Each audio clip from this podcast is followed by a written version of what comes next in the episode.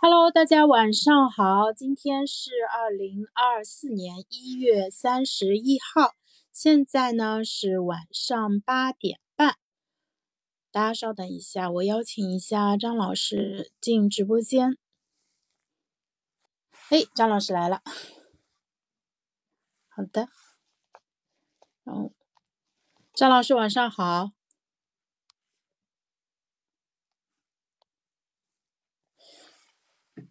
喂喂，好，好，我我还不太熟悉这个这个 喜马拉雅。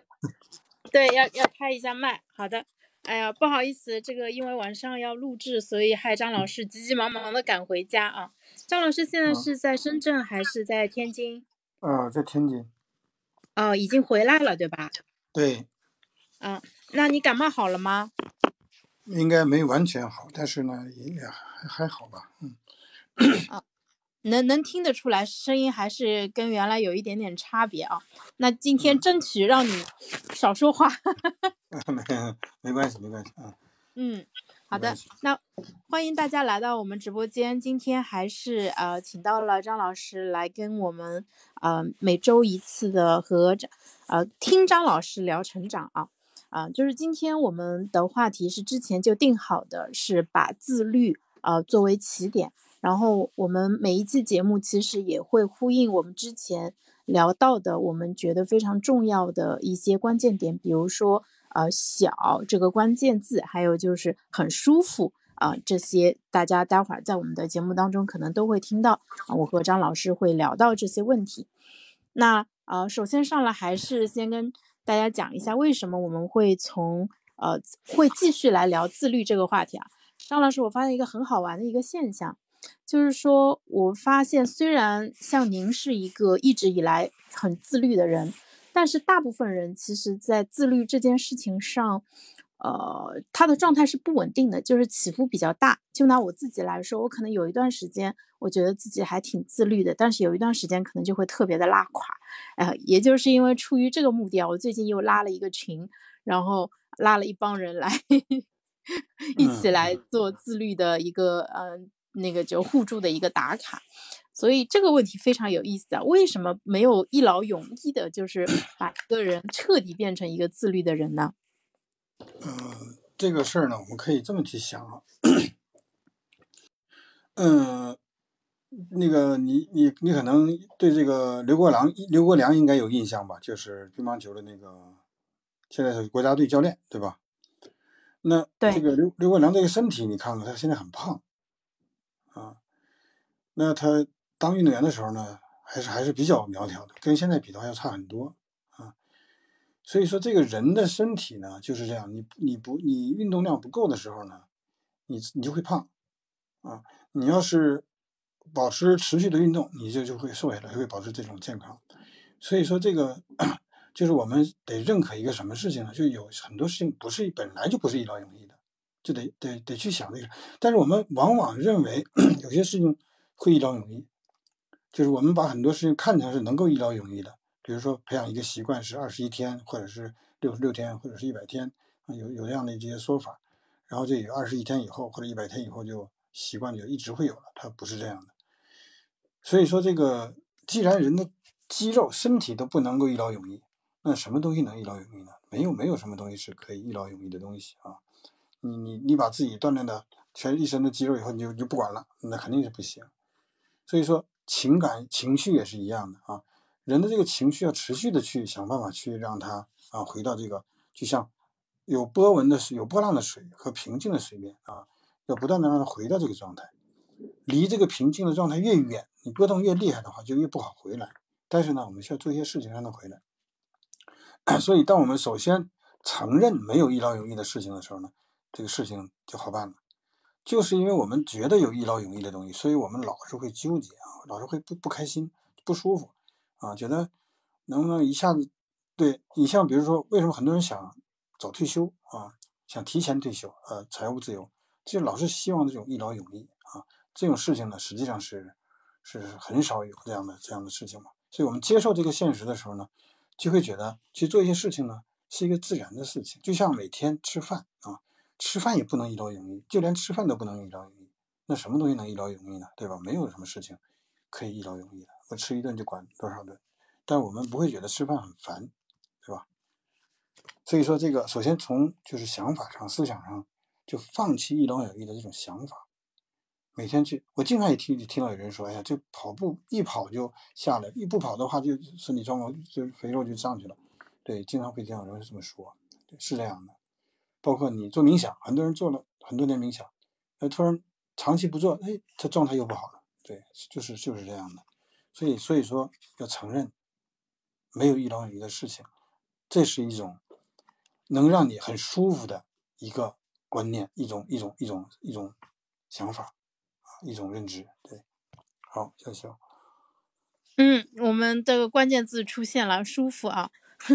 我特别喜欢张老师刚才举的这个比喻，就是说像波纹一样，对，就是我们要不断的回到我们的中心，回到一个原点。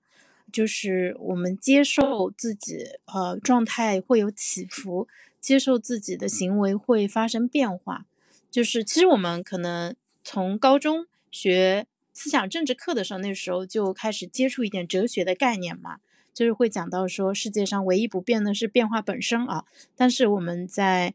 漫长的岁月当中，经常会忘了这一点。我们总是希望好的东西。能够一直保持下去，而且最好是毫不费力的坚持。然后呢，不好的东西呢，就可以很轻易的去把它消除掉，而且最好能够像打疫苗一样，能够终身免疫。呃，但是事实上，这个世界上绝大部分的呃事情都并非如此啊。因此，我们就是认清了啊，就事物运行的啊本质的规律以后，我们才能够用一种正确的。就是像张老师说的，更放松、更舒服的一个状态啊，去面对它。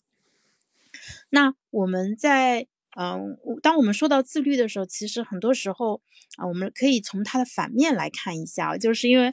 我拉的这个群，我自己就上来就先列出了自己的一堆，就是最近做的特别不好的地方，比如说呃，有赖床，还有熬夜的问题，还有刷手机刷太多的问题。还有就是最近晚上吃太多了，然后体重又开始蹭蹭蹭往上涨了。那这些问题的话，可能很多朋友也有类似的一个问题啊。大家可能还有其他的，比如说不爱喝水啊，不爱运动啊，或者说做事情比较拖延啊。啊，我觉得就这么，就我们这样 biu biu biu 的这这一堆子弹散射出去啊，总有几个能命中你啊。因此。其实很好玩，就是我们每个人可能都会，呃，张老师我就觉得做人好难啊，就是比如说我上班努力我还不够，我回家还得做一个好人，对吧？就我对家人朋友好，我还得好好睡觉，我还得好好照顾好自己，这为什么我们会那么多要求呢？就有时候会觉得这些都是我该做的，有时候又觉得说天呐，做人好累啊！为什么就不能就痛痛快快的刷个手机、吃个甜食，不去考虑，对吧？那些嗯，明天 也不去考虑什么血糖啊、血脂之类的东西呢？嗯嗯，这个这确实是一个现实问题啊，就是，嗯，我我想从这个自律这个这这个词儿呢，去去去。讲一讲啊，讲一讲我的我的感受。自律这个词呢，实际上我的理解不是纪律的律，而是那种规律的律啊。所以自律呢，可以理解为自动和有规律。那么自动和有规律呢，实际上是一个很舒服的事情。所以自律是一个很舒服的事情，应该是。那为什么我们觉得不能？我们老说不能自律，不能自律，其实它不是不能自律。那个叫不能自控，不能控制自己的行为啊，所以那个自控，自控是想办法去做自己做不到的事情啊，这个是很难受的，自控是很难受的，所以我们大多数时候呢，就在做自控这个事情。那自律呢，实际上就是所谓自律的人，他不会很不舒服的，他不是说我我我很不我很努力的去要跑步啊，他不是这样的。他他自律的这个概念就是我可以很规律的每天都去跑步啊。如果自律的人还有那么大的精神负担的话，那这个事情就没有办法做下去啊。就一个事情，如果你有精神负担、有压力，你不太容易做下去。对，所以说如果达到自律的人呢，凡是那些所谓的能自律的人，他真的不是说费很大劲去做什么事情啊，呃，大概完全是不用去努力就可以做到一些事情。那这个是怎么怎么怎么养成的呢？还是从小事情开始做？所以这个小人们对小事情的意义呢，往往是那么特别在意，觉得这个小事情做的没有意思啊。比如说，我们就说跑步这个事儿，比如说有有某某人想每天晚上跑一公里啊，那那你这跑一公里这个有难度吗？没什么难度啊，也没有速度要求。不要你达到百米的速度，或者是的多少多少多长的速度，多多快的速度啊，你只要跑就可以了啊。但是呢，其实很多人是没有能力跑的，没有能力每天晚上跑。为什么？晚上的时候他可能呃去加了班，加到十点啊，然后回程就疲劳、筋疲力尽的，你再去跑步就就其实很困难的一个事情，对吧？所以说这个，所以每天晚上跑一公里这个事儿呢。它不是一个很好做到的事情，它是一个需要努力才能做。所以这个东西不是自律的问题，自律自律做不了这个事情，需要控制自己去做。十点钟回来还要去跑步啊，跑完了以后，哎，这条这个这个事儿完成了，这就变成一种自控了。那要想做到自律怎么办呢？就是你不能跑一公里的话呢，你可以快走，比如说快走个五分钟，这就叫什么呢？这叫我以前也聊过这个话，叫弹性啊。你给你的一个习惯呢，建立这个弹性。比如说，你今天晚上 要加班，那么你可以在加班之前找一个什么时间啊？你要能跑的话，你也跑，可以跑一公里。如果实在没有时间跑这一公里怎么办？你就找一个其他的，也是某种运动代替。这样的话，就你好像完成了这一公里这个事情。这样的话呢，就是你就能做到了。实际上，我们想做到每天跑一公里，要做的事情非常多啊。就是因为你在每天的某一个时间段，可能并不一定有时间啊。你有时间的时间段呢，你可能又没跑步，因为你比如说你晚上跑步嘛，我晚上加加班就跑不了了。那你可以挪在中午跑，这就叫叫弹性啊，这就叫调整。就是你那个时间不能做，你可以换一个时间去做的。当然了。离晚上越近，离睡觉时间越近，你越越少这种完成这个事情这种可能性，对吧？所以说就是提前啊，提前就是省时间啊。只要有当我们想到提前这个事儿的时候，那有的时候晚上临时要加班啊，没办法，临时要加班怎么办？要加到十点钟，那你加班中间你可以有个小小的休息十分钟或者是五分钟，你快走一会儿，快走五分钟回来。如果你用最快的速度。尽最大努力走五分钟，实际上比跑一公里呢强度差不了多少，这也是一种弹性。对，就是我们无论怎么样，当我有一个要求、想有个想法，我想做一个什么事情的时候呢，就是你要想尽办法去做这个事情，而不是说放弃它。就哪怕你跑一百米，你也没有放弃它，就是你脑子里头有这个东西存在，那种状态呢，慢慢它就变成一种自律的感觉，就是你能做这个事情。而且你都是能做到的事情去做，你明明没有时间跑一公里了已经，那你你就没有必要再去跑了，对吧？就是你想办法把它变成一个你能做到的事情，你只要能做到，你就变成了自律了。你一公里你根本跑不了这个，没有这时间，那你就变成一种自控，控控制的很难受，你就算了，我今天我就不跑了。对，所以说弹性这个事情啊，就是不断的缩小你的预期。我们人有一个习惯，总是不断的扩大自己的预期。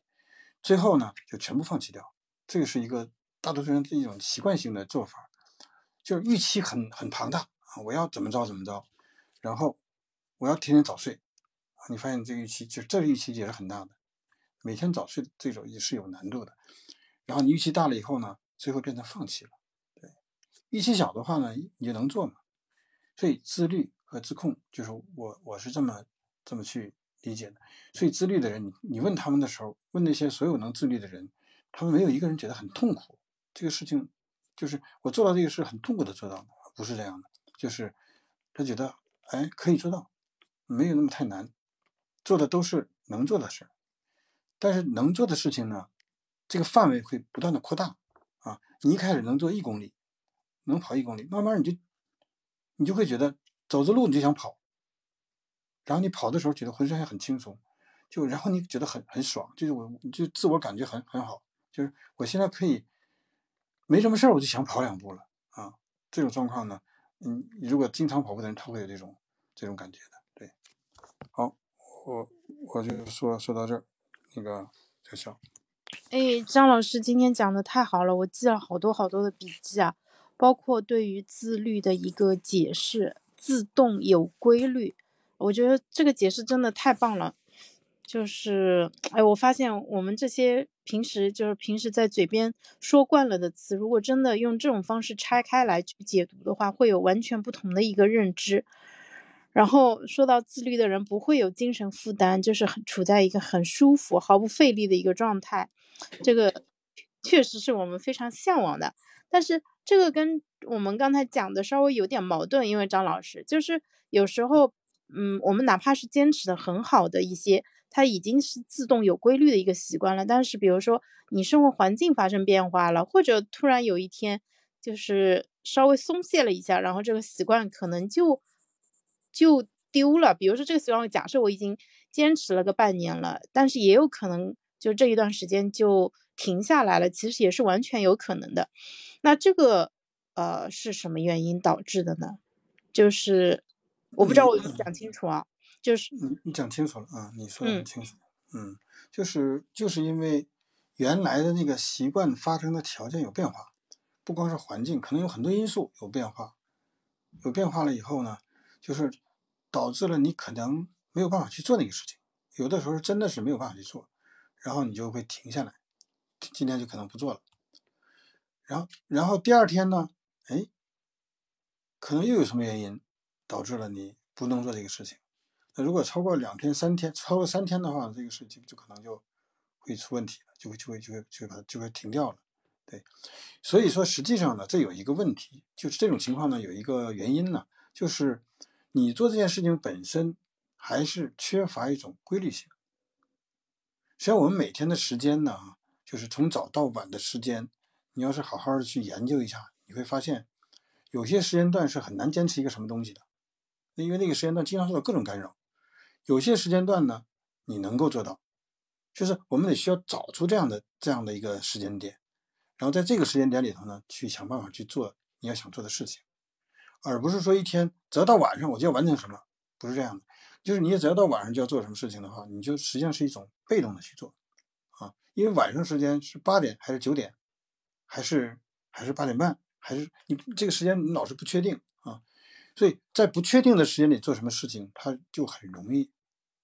这个事情就就就荒废掉，而且每天你都很努力，得需要努力，你要想起来它才行。那如果是正恰好在某一个时间点你去做这个事情，或者恰好在你这个刷完了牙以后，你去梳头啊，那梳头这个习惯呢，它就容易做，因为那个时间呢就不太被其他东西不容易被太不是不太容易被其他事情干扰，对，所以说构建一个习惯呢，就是你要看看你这习惯的环境是什么样的一种环境，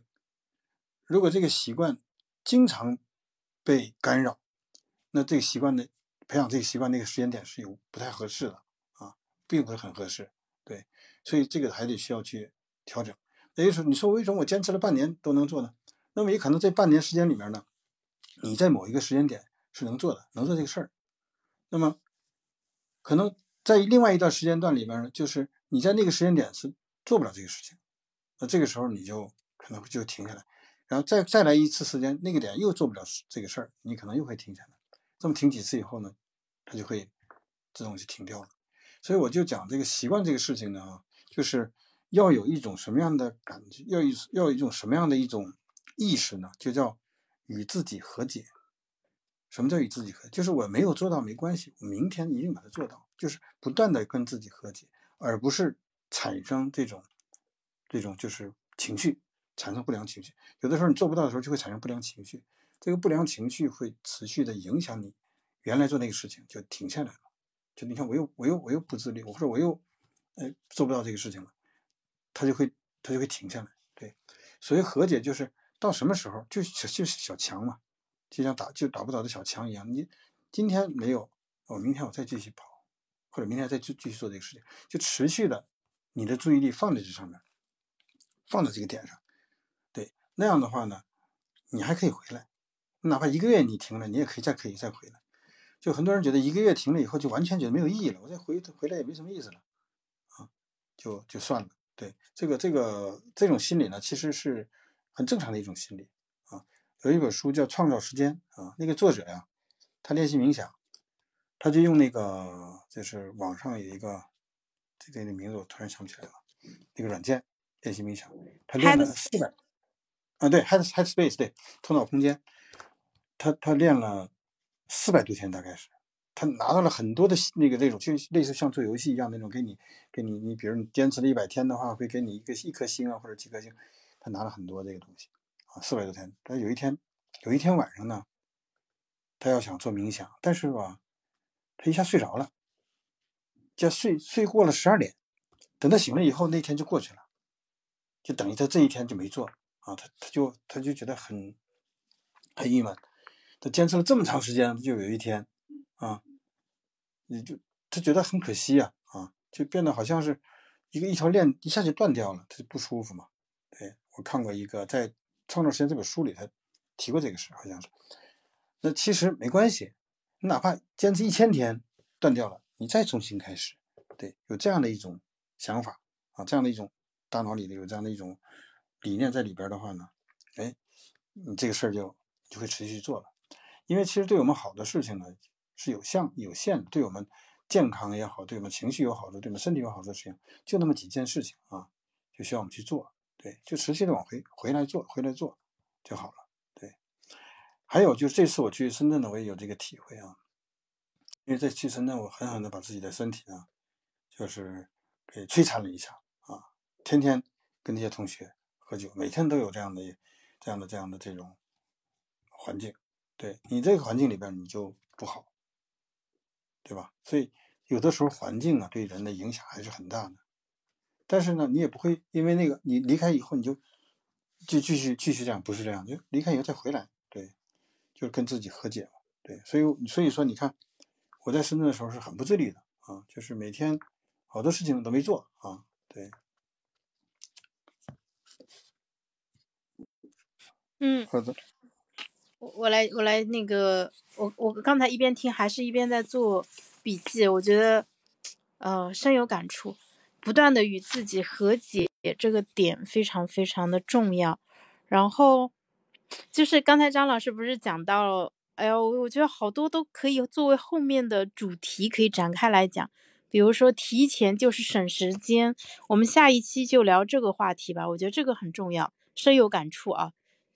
然后，嗯嗯，另外就是说，不要把所有要做的事情都攒到睡觉之前。我觉得这个非常的重要，因为很多人，特别是对自己有点要求的朋友，就是为什么会熬夜？一个主要的原因就是觉得自己一天没有做成自己想做的那些事情，所以就在睡觉前拼命的想要从这一天剩下来仅有的一点时间去压榨出一些自己想要的生产力。但是这个其实对自己的身体。和精神来说都是一个很大的一个压力啊，因此的话不推荐大家这样做。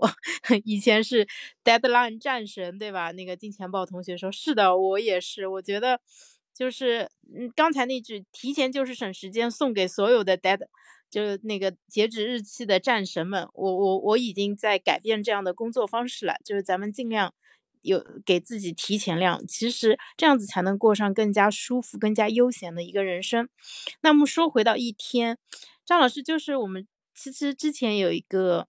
其实应该有有有过很多个心理学实验，他们做的就是在时间管理方法上，比如说你给学生一个任务，告诉他在学期结束的时候把它交上来，然后中间不设置任何检查。点的话，那他交上来的这个质量会非常非常差，因为有可能这学生们都会在最后一周，甚至在最后一天才开始做这件事情。这个想必大家上过大学、写过论文，应该都有感触。但是呢，如果你把给他的这一段时间，呃，分段儿，然后设置多个这种呃那个检查点，就是我们英文里面叫 milestone 嘛。那就是每一个节点，它就要都要提交相应的一些成果。那么到最后，就是大家提交上来，不管是完成度啊，还是质量啊，都会高很多。因此我们自在做自我管理的时候，就是啊，也可以去这样去设置。就是我觉得可能我们在早上啊、上午、中午、下午、傍晚，包括晚上。然后都设置一些自己可以做的一些事情，不要把所有想做的事情都一股脑的堆到睡觉前，不然睡觉前的这个你实在太可怜了。就是他承受了白天的你，白天的你就是说只想到要做一些事情，但是都没有做，然后一股脑推给了上夜班的这个你，就这个你就实在太惨了。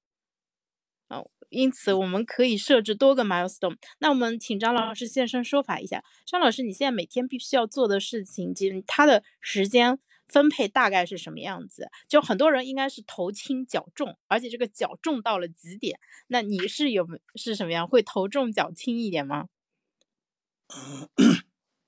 我这个方法呢，在我的这个呃公众号里我也写过文章，就是卡尔纽波特那个时间块啊，时间块的方法。嗯。它这个时间块的方法就是把一天分成几块时间嘛，就比如说我简单说，就上午和下午，比如上午呃两个小时，下午两个小时时间啊，这个时间块这两个小时是一定要去做什么事情，而且你要很专注去做。但是呢，有的时候你会发现，你比如说你上午要做两小时，从九点开始啊，从十点开九点九点开始做到十二点，你发现九点做不了，做不了这个事情，那么就。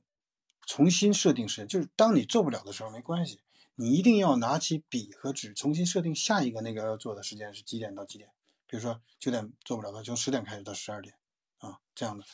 然后你到十点的时候，你发现又做不了，没关系，你继续继续这种做这个，比如说从一点到两点这样去做。对，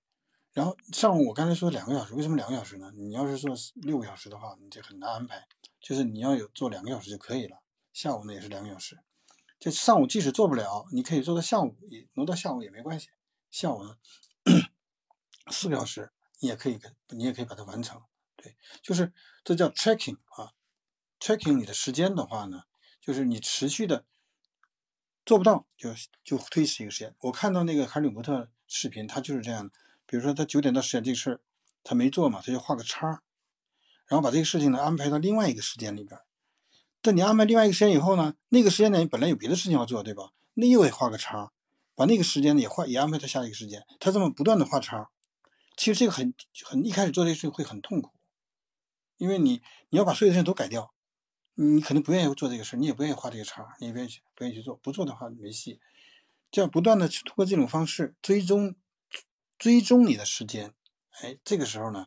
慢慢就会产生感觉了，对，就是上午两个小时，下午两个小时。所以实际上我的这个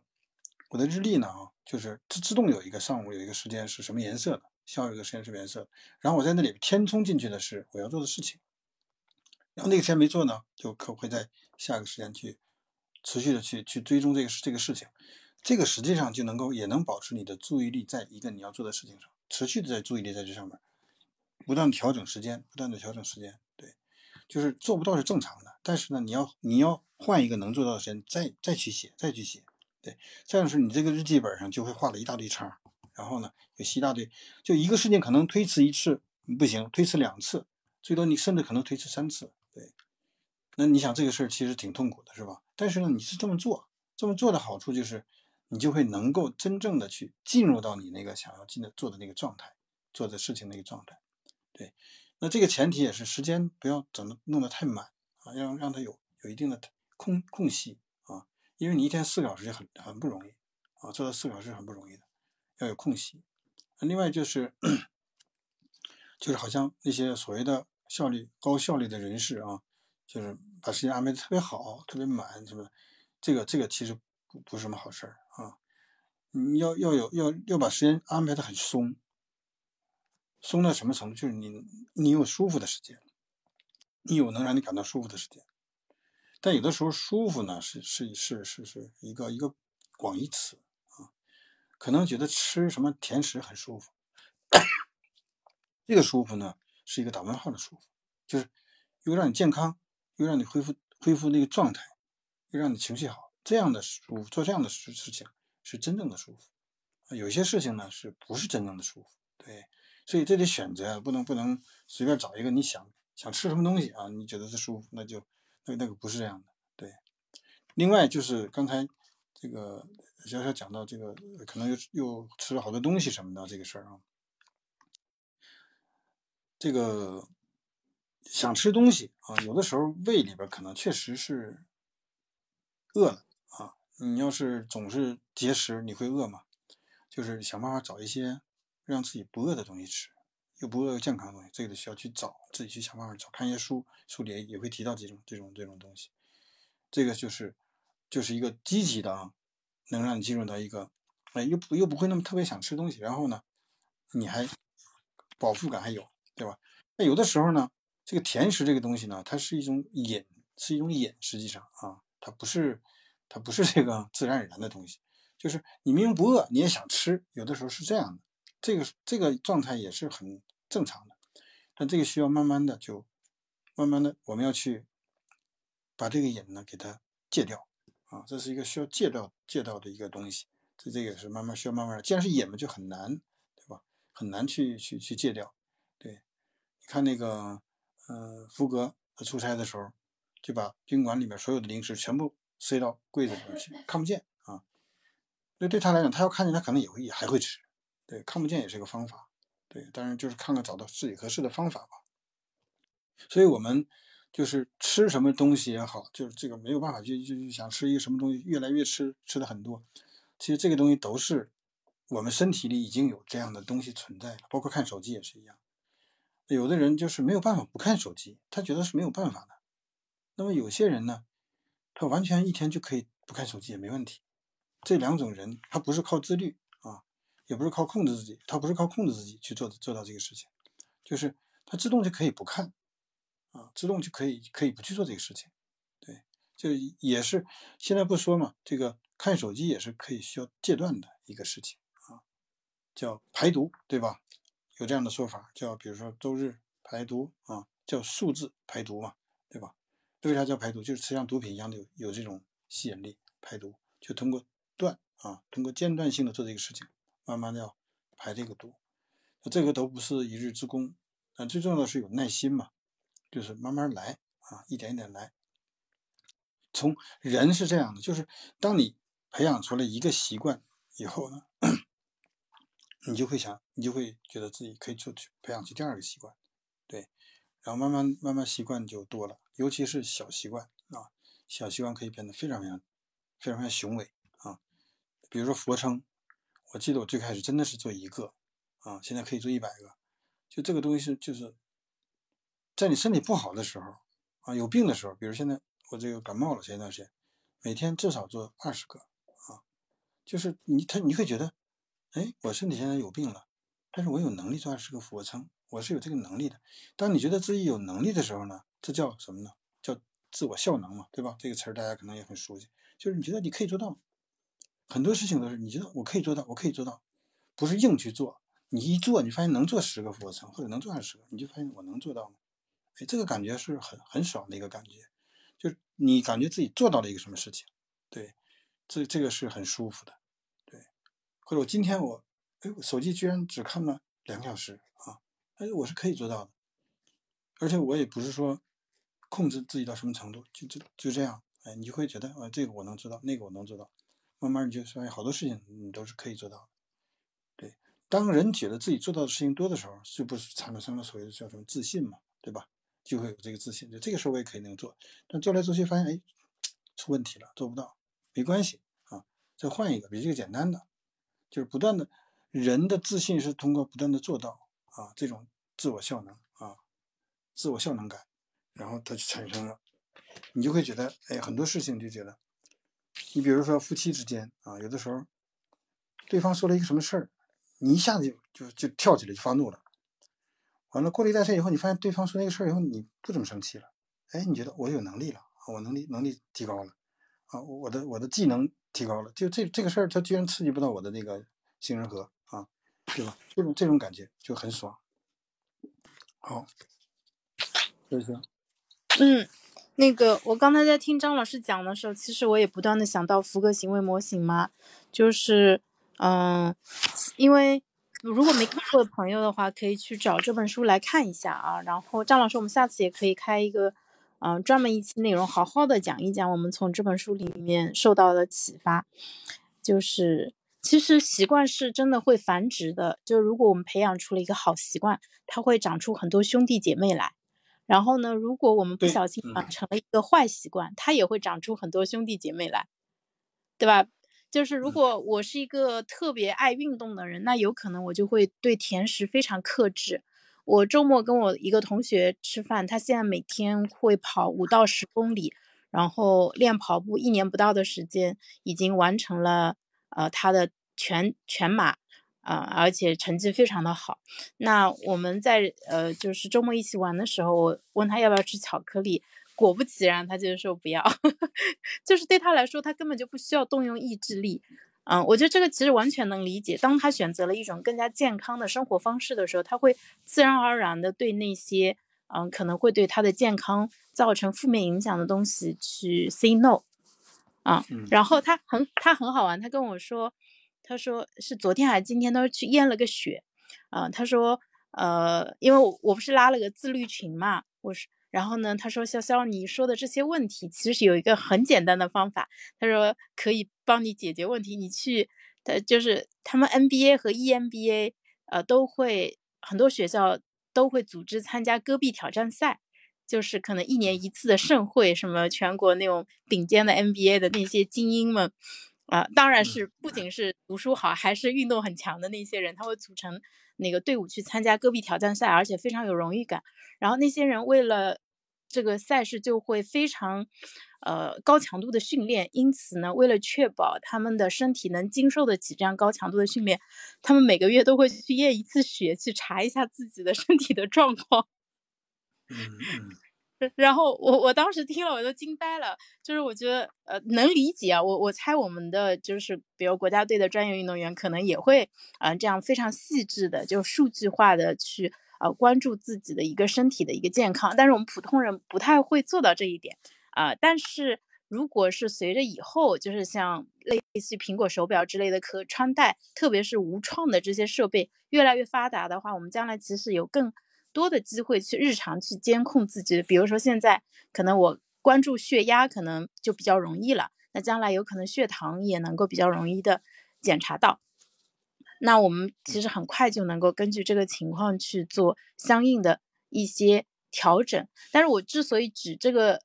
讲我同学的这个例子哈，我就觉得，嗯，确实能理解。就是当我运动很多、瘦了很多的时候。我会非常喜欢这个健康的自己，那我就更容易对一些不好的习惯 say no。呃，因此的话，如果你现在呃状态不算特别好，那就像张老师说的，我们挑一个小的，现在能做到的，而且自己愿意去做，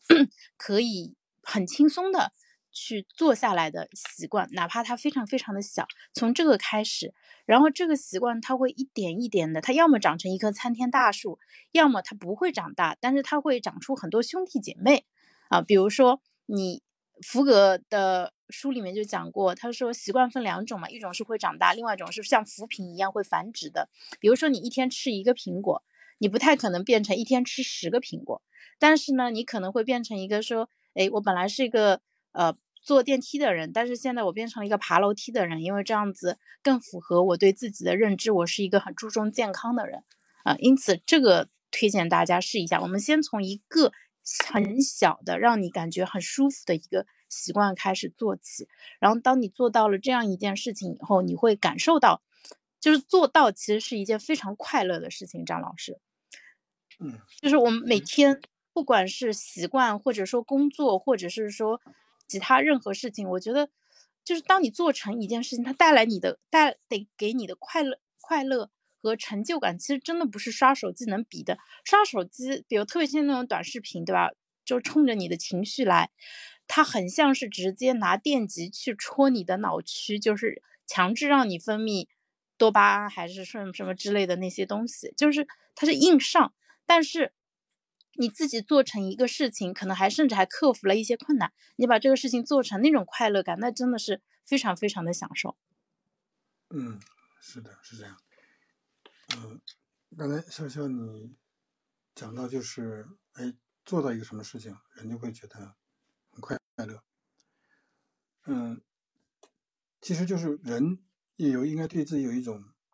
一种一种要求，就是我是一个什么样的人。刚才你提到一个，就是我是一个重视健康的人，对吧？提到这么一个，对，就是你是什么人很重要，你认为你自己是什么人很重要。有的人就觉得我不是一个自律的人，那那你肯定会自动的就放弃很多需要啊做的事情。因为你已经给自己贴了这个标签啊，你的事先预设，你觉得我就不是这样的人嘛？其实没有人天生就是一个不自律的或者自律的，就有这样的预设呢，就有有这有会会出问题。所以就你觉得我是一个什么样的人，就给自己一个一个定义。那这样的人他会做什么事情？遇到一个什么事情，我是这样的一个，我是一个什么样的人？然后我我我我要不要去去吃去吃这个东西，或者要不要去做这个事情？要不要去熬夜？对吧？有的时候是，对。当你觉得自己是一个什么样的人，我是这样的人，所以我不是一个熬夜的人，或者我不是一个什么什么人，对你自然而然就会去要求自己去做这样的事情，对自己有一个预设，一个正一个好的预设很重要啊，不要有个坏的预设。坏的预设就是觉得我自己实际上就是说我自己不是一个自律的人也好，或者不注重健康的人也好，这本身它是一种一种。一种放弃啊，这个放弃这个事情呢，其实很可怕，因为我们觉得坚持太难了嘛，就很容易放弃。那我们恰恰是因为想坚持难的事情才放弃，那坚持不难的事情不就好了嘛，对吧？所以我们还是这个问题，就是对小的事情啊，不难的、容易的事情，我们不把它放在眼里，觉得嗯没什么用啊，因为我们看到别人做到了啊，跑了一个全马。比如说，或者做到了一个很大的事情，其实我们没有看到他做这个事情，不是说一下子就做成做成这个，他做了一系列的小的事情，然后他才能做这个，才能跑全马。对，还有刚才前面，嗯，小小提到了一个关于时间管理的事情，就是，呃，比如说某一天，这个任务的截止日期是某一天，那么，很多人会在那一天去做这个事情，或者那一天前呢？几天去做啊？这个这个是这是很麻烦的一个事情。其实呢，比如有十天的时间，你前三天把这个事情做完了，它也不见得就是一个提前。就是我们在做一个什么事情的时候呢，我们看到的是，我看到就是，比如说十天以后我要交这个东西，要完成这东西，那眼睛只看到这个。实际上，当你有一个十天需要完成的一个事情的时候呢？你瞬间就把它变成了十天里面每天要做的事情，那么这个就是所谓的我们大家太熟悉了这个词，叫做拆分任务，对吧？把这任务拆，但这个能力呢，我就一直发现拆分任务的能力是大多数人不具备的，没有这个能力，就是只想只看到最后一最后那一天，或者到时候提前三天我做，我差不多能做完，就缺乏这样的一种把一个东西。瞬间变成一些零散的一个小块小块，然后能做的事情，这样的一种能力。所以这个事儿呢，需要练习。就任何一个事情，你把它拿来，然后你就这样像做游戏一样，把把试试猜猜看看啊。比如这这三天我要做什么东西，或者这一天我要做什么。所以有一个叫肖恩阳，他写了一本书《如何想到要做到》。他这本书里讲到的就是你的目标，实际上他认为一个星期的目标是最最重要的。你有本事弄一个星期的目标弄完了以后，然后就是一天，你要知道这一天能完成什么东西，完成多少东西。这个这个能力呢需要练习，需要需要慢慢的去去去拿着具体的事情去练啊。你要把一个事情做得非常漂亮的话，你一定十天的事儿，十天要你完成的事情，你一定要在比如说五天或者是或者七天你就已经做完了呀。剩下那三三天干什么呢？就把这个事情做得更好。做得更漂亮啊，更完美，更更更有意思，对，是它是这样的。然后那七天或者你咱怎么安排这个时间？这就是我们，所以任何一个事情，你十天要完成的时候，刚才提到那叫提提前就是省时间，十天要完成的东西，你可以把它设计成多长时间去完成，不到十天，然后留个几天呢？不是闲着玩，而是那几天呢，你可以对你做的这些事情重新做一个评估也好，调整也好，那你可能就会做得更好。所以说，这个很多人做事情做不好，就是按照十天，其实不是，并不是按照十天，按照结束那个日子前一两天、两三天去去去去做这个事情的。对，那你肯定就有时候顾头不顾尾，不顾尾，最后这个事情做的虎头蛇尾的这个情况也也也会也会有很多啊，做不好。但是反正总之稀里糊涂就完成了啊。对，这个就很很呃很辛苦，这样做很辛苦。好，笑笑。好的，张老师，这个拆分任务的这个能力，我们下次也要专门开一场来讲。嗯，我我现在能感受到这个能力的重要，但是，嗯，现在并没有把它变成一个类似于肌肉记忆一样的，随时随地都能够用上的。就特别是一些，嗯，就可能有拖延，之前没做过的任务的时候。确实很容易出现这么一个问题啊，因此的话，像那个，我感觉二月份我们的这个主题都已经出来了，呃，不要完美主义，然后呢，拆分任务的这个能力，一步一步的来，还有就是刚才说的提前就是省时间，这个非常非常的重要。另外就是我呃，我刚才我忍不住想讲一个点，呃，就是我们为什么有些。呃，做的比本来状态还挺好的，后来突然有一天说，哎，好像坚持的很好的习惯突然就没了。应该讲，老师先关一下麦，就是突然就没掉了。其实有可能是因为有很多因素发生了变化，而我们能够感知到的变化其实是有限的。就是当我意识到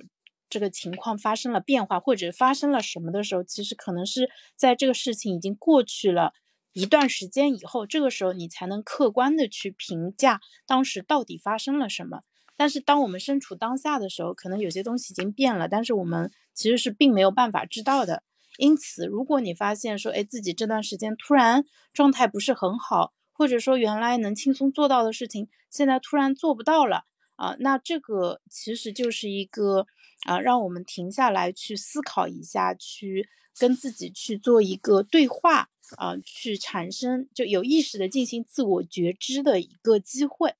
啊，因为我我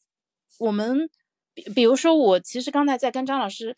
聊的过程中，我就想，哎，最近为什么我又赖床又起不来？嗯，我还有吃很多，那就赖床这个事情其实有一个因素啊，外界因素就是因为我们小朋友幼儿园放假了，我早上不用起床了，那我就失去了一个非起不可的理由。啊，但是如果我没有意识到这一点的话，我可能会把它归结为说，哎，我这个人，呃，意志力软弱啊，或者什么之类的原因。但实际上，我们可能有些变化，其实就是跟你啊，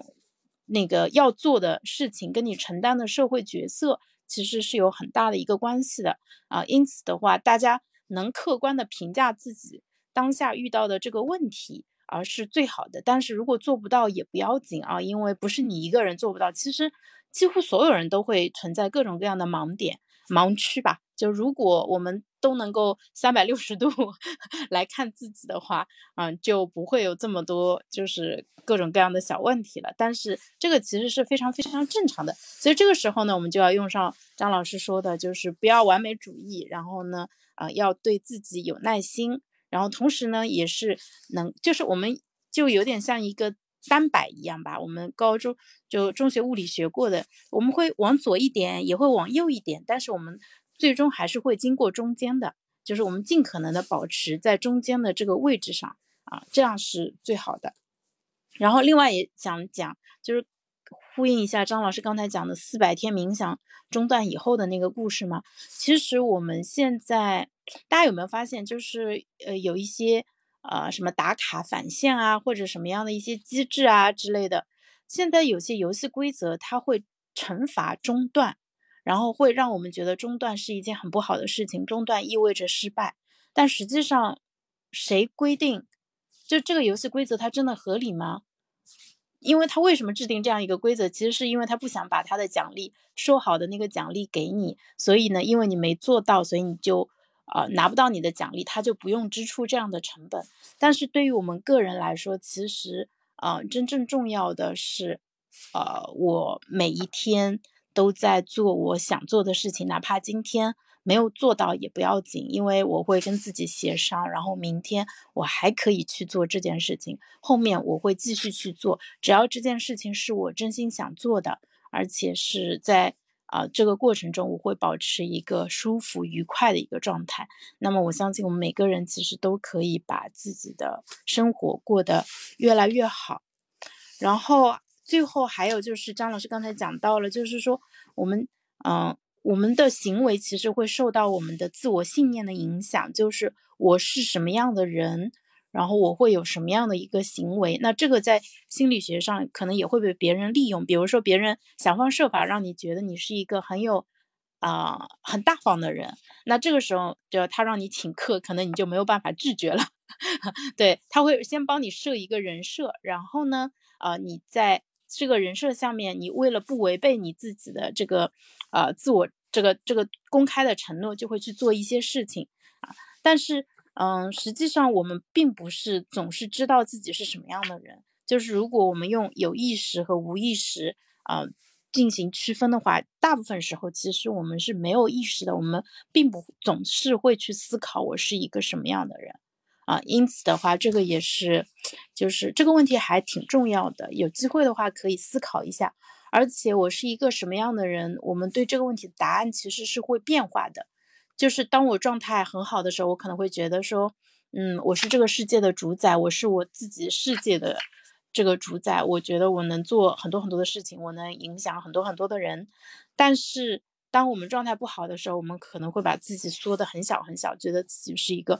很卑微、很没有价值的人啊，这个当然不是真正事实，当然并非如此啊。因此，如果当你发现你的答案就是让你感觉有一点没有力量的时候，那这个时候也可以